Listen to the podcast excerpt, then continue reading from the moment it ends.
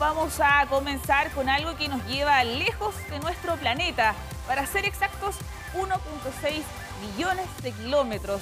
Es este telescopio llamado James Webb, el protagonista sin duda de esta semana, con unas imágenes del universo que impresionan obviamente con su belleza, pero también por sus detalles, dando así inicio a una nueva era para la astronomía. Para conversar sobre estas reveladoras fotos, eh, y también para entregarles, em, que fueron entregadas, digo, por la NASA durante esta semana y que obviamente este acontecimiento eh, mundial Vamos a tomar contacto con Bernardita Ried. Ella es licenciada en Física y Astronomía y además es divulgadora del Observatorio Astronómico Nacional. Muy buenos días, Bernardita. Muchas gracias por darnos estos minutos. No, muchas gracias a, mí, a ustedes por eh, invitarme y por compartir esta gran noticia astronómica que no solo tiene a la comunidad astronómica muy feliz, sino que en verdad a un montón de gente, porque como decías tú, es un, gran avance. Sí, Bernardita, eh, bueno, en términos generales, si nos puedes explicar lo que viene a ser la gran relevancia sobre este telescopio, James Webb. Em, este telescopio nos permite observar un tipo de luz que no es posible de capturar desde la Tierra, ya que eh, la atmósfera que tenemos es permeable a esa luz. Eh, por ende, necesitamos primero salir de nuestra, de nuestra zona y es por eso que, como mencionabas tú, está a 1.500.000 o 1.000.000, casi 600.000 kilómetros. Eso más o menos para que tengamos una idea, es eh, cuatro veces la distancia Tierra-Luna. Em, eso le permite estar lo, lo, suficientemente lejos para que además las emisiones de la Tierra no contaminen y además eh, pueda tener una temperatura muy baja, hablamos de menos 223 grados Celsius muy, muy, muy baja esas temperaturas para que pueda captar esta luz que nosotros llamamos infrarroja. Es una luz eh, o es en verdad un tipo de luz, un rango donde la frecuencia es un poco menor que la luz visible y eh, como dije antes, no podemos verla, eh, por ejemplo, el telescopio espacial Hubble, como acá muestran estas dos imágenes, se enfoca más en el rango visible, por ende lo que estamos viendo es mucha más información y eso cambia completamente el paradigma de la astronomía transversalmente, o sea, eh, desde los astrónomos que estudian el universo en su completitud, que son los cosmólogos observacionales, hasta las personas que trabajan en pequeños objetos como asteroides del sistema solar, nos vamos a ver beneficiados porque es como ponernos lentes y poder avanzar mucho más en la información que nos llega.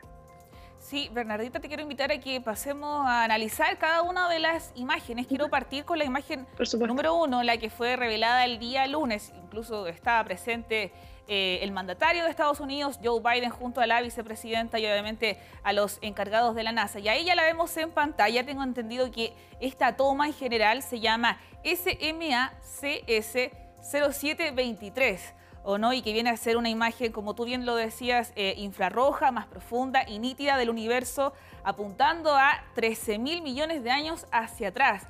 Eh, Bernardita, ¿cómo puede ser esto, esta belleza también eh, de, esta, de la ciencia que nos permite retroceder, digamos, de alguna forma em, y poder tener esta panorámica de lo que podría ser, tengo entendido, del momento del Big Bang, ¿no?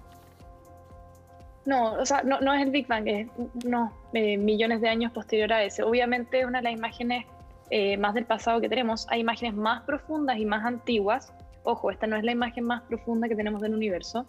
Eh, sin embargo, tú mencionabas un punto muy importante y es que esta imagen es una de las imágenes más antiguas que tenemos de galaxias en nuestro, em, de alguna vez que hemos observado la mayoría de esos puntos, si quitamos esas estrellas que son las que tienen las seis puntas, eh, son todas galaxias, todas galaxias.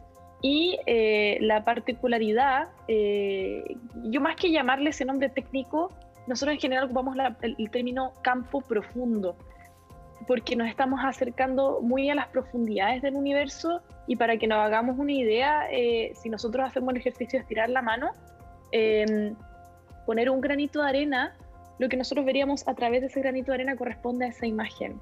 Eh, y esto nos está diciendo que el universo en el fondo está lleno, pero lleno de galaxias que se originaron hace mucho tiempo atrás. También quiero aprovechar de explicar por qué, eh, cuáles son las diferencias con la del Hubble. Si vemos en la imagen en el centro, hay como una especie de, de, imágenes, o sea, de, galaxias más brillantes, más, más blanquitas. esas corresponden a galaxias que están más cerca, que, que generan un campo gravitacional, ahí hay un cúmulo de galaxias, y vemos que hay algunas que están elongadas con, con arcos, que son más rojitas. Esas son las que eh, se emitieron su luz hace más de 13 mil millones de años. No las, las más blanquitas, sino las que están estiradas, porque su luz, bueno, las blanquitas están más cerca, las em, rojas están más atrás, entonces la imagen viaja por el espacio y producto de la relatividad general, ahí no voy a entrar en detalles, pero producto de que objetos con más masa distorsionan el espacio, la luz también se curva y vemos que generan esos arcos. De hecho, hay una imagen que parece un gusanito arriba. La galaxia original no era así, pero como la luz de esta galaxia pasa cerca de un objeto masivo, la luz se curva y empezamos a verlas con formas muy extrañas. Y eso también es muy interesante porque nos habla de la materia que está entre medio y eso también incluye en mi área de investigación todo el tema de materia oscura, por ejemplo, que es un gran enigma que es muy esencial el telescopio espacial James Webb porque nos ayudaría a entender esa extraña materia que existe en el universo que no podemos observar directamente, pero vemos los efectos que genera en la luz, y que es principalmente lo que observamos los astrónomos. Bueno, y tú también hablabas obviamente de las estrellas que, vemos en esta imagen y también quiero que me ayuden desde dirección a eh, poder poner la imagen 2 que viene a corresponder de la nebulosa del anillo eh, del sur y que tengo entendido, eh, Bernardita, que esta viene a ser una estrella moribunda eh, y que se supone que Webb, este telescopio, logra, se puede ver obviamente con la imagen que sacó, otra estrella que está a su lado, ¿no? Sí, bueno, ahí, eh, mira, quiero agregar que el telescopio espacial James Webb tiene más de un instrumento, obviamente si enviamos algo al espacio hay que tratar de meter la mayor cantidad de cosas dentro, y tiene cuatro cámaras. Ahí, de hecho, la imagen de la derecha, espero que estemos bien, porque puede que estemos en espejo, pero la que tiene el centro más rojo ahí se ve el sistema binario, mientras que eh, en la otra imagen que tenemos, no necesariamente, y es porque fue tomada con distintas cámaras. Una es infrarrojo cercano, que sería la imagen de la izquierda, y otra sería infrarrojo más lejano, eh, o, mid-infrared en inglés, eh, infrarrojo medio. Em, y eso, eso, eso ocurre ya que cuando utilizamos la luz infrarroja proveniente de, por ejemplo, estas nebulosas que, que eh, al final son envolturas brillantes de, todo este, este, plasma que se emitió porque la estrella está muriendo. Eh, con la luz infrarroja podemos pasar las etapas de polvo, de gas y poder llegar a ver información mucho más adentro. De hecho, esas dos imágenes que vemos en este momento corresponden al James Webb, pero diferentes cámaras eh, tienen el mismo espejo, pero luego la información se almacena en diferentes cámaras. Y eso es lo interesante, que podemos observar un rango. Cuando yo digo infrarrojo no me refiero como a solamente un tipo de luz, sino un rango que está alrededor del infrarrojo medio. Bueno, y también lo interesante es que no solamente eh, la, gracia de este telescopio, no solamente lo que se observa, sino también la información que se puede adquirir de ello, como tengo entendido este exoplaneta del que, eh, según los análisis obtenidos, y que obviamente fueron por parte de la NASA, eh, encontraron agua en ese planeta, ¿o no? Sí, pero eso corresponde al espectro, que lo podríamos mostrar. El espectro de, Bueno, nosotros cuando utilizamos la, luz que nos llega, tenemos dos formas de analizarla principalmente. Una es la fotometría, que es el estudio de la, luminosidad, como las imágenes que vemos, pero también podemos estudiar el espectro. Y es que recibimos un montón de, de partículas de luz, que nosotros las llamamos fotones, y luego estudiamos las diferentes frecuencias que yo recibo. Y lo interesante es que ciertas moléculas y ciertos átomos emiten en frecuencias muy específicas. Y, no sé si podrían mostrar esa imagen que es como un, gráfico. Sí, lo tenemos. Lo interesante es que. Ahora mismo, de hecho, en ahí está, ese. Perfecto. Ahí lo que estamos viendo eh, son las diferentes eh, frecuencias que tienen la luz que está llegando. Y cuando vemos esos pics, esas esos como subidas, eh, los expertos en, exoplanetas, yo no soy experta, pero analizan cuáles son los componentes de los objetos que se están emitiendo. Y acá lo que se ve es que hay varios pics de, agua. Eso, eso es, una, es una maravilla en el sentido de, la, precisión, porque hasta, hasta anteayer el objetivo principal de la gente que trabajaba en exoplanetas era detectarlos, por ejemplo, y ahora ya estamos entrando en una etapa de caracterizarlos y lo que decían eh, los astrónomos que mostraron estos resultados era que esto corresponde muy probablemente a nubes eh, que existen en este planeta. Este planeta es un planeta gaseoso, mucho más grande que la Tierra.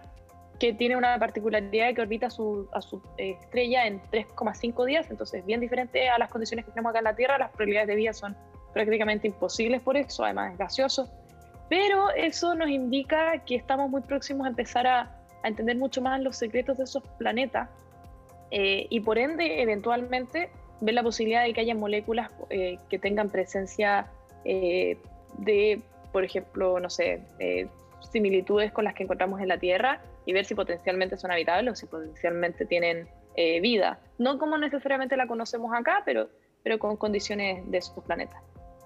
Pero eh, Bernardita, bueno, quería también eh, preguntarte más por el lado eh, emocional. Nosotros el día de ayer también vimos muchos astrónomos, muchas partes del mundo muy emocionados con la, publicación de estas imágenes que vienen a ser incluso los primeros meses de trabajo de este telescopio James Webb. ¿Cómo es en tu caso? Porque para muchos la impresión que daba era casi que haberse ganado la lotería. ¿Viene a ser algo similar para ustedes? De todas maneras, eh, pero hay algo que a mí me causa que de hecho me, me, me, pongo muy feliz de que me lo preguntes y me gustaría compartir una de las reflexiones que he tenido. Y es que estamos literalmente viendo... Eh, o sea, lo que acabamos de, de, hacer es algo que para nuestra, nuestra la humanidad es muy difícil porque somos simplemente pequeños humanos que vivimos en un pequeño planeta y que somos capaces de ver tan atrás. Y ahí lo que yo reflexionaba era como, ¿cómo somos capaces de generar cosas tan increíbles como esta, eh, de colaborar. O sea, miren las cosas que podemos hacer si nosotros nos ponemos, eh, nos proponemos trabajar juntos, unidos. Entonces mi, reflexión va de la, más de la mano de, la sociedad, de eh, lo que estamos haciendo es algo impensable hace tal vez 100 años. Y realmente me, me, cuestiono, estamos frente a un montón de crisis políticas, un montón de crisis eh, de diferentes tipos, y me encantaría que la gente eh, colaborara tal y como lo hacemos en la astronomía, de manera transversal en las diferentes áreas, eh, porque si somos capaces de hacer esto, yo creo que somos también capaces de resolver muchos de los problemas que nos, nos en, en la sociedad. es un poco, escapa un poco de tal vez la astronomía, pero queda un montón de trabajo por hacer con estos datos, o sea, el telescopio espacial James Webb se espera que tenga un montón de años, o sea, todavía trabajamos con el Hubble y fue enviado en los años 90, o sea, tiene 32 años de, de, trabajo y con esto obviamente vamos a generar un montón de material, pero reitero, eh, es una linda noticia y que debería darnos la lección de que la gente colaborando puede hacer cosas increíbles. Sí, sin duda, bueno, a este telescopio le quedan muchos años más eh, de vida útil y sin duda eh, vamos a tener obviamente más imágenes espectaculares como este. Y también quiero cerrar el, este tema que, bueno, obviamente ya con estas imágenes podemos dar por entender de que eh, James Webb ya hizo posible lo que hasta hace poco era imposible. Entonces despedimos a Bernardita Riet, licenciada en Física y Astronomía, además divulgadora del Observatorio Astronómico Nacional. Muchas gracias, Bernardita, por este tiempo. Muchas gracias por invitarme y agradezco el espacio para hablar de ciencia en especial en un país donde deberíamos tener un orgullo por la astronomía, dado que albergamos 60% de la implementación astronómica mundial terrestre en nuestro país. Así que muchas gracias. Gracias a ti. Buenas tardes. Buenas tardes.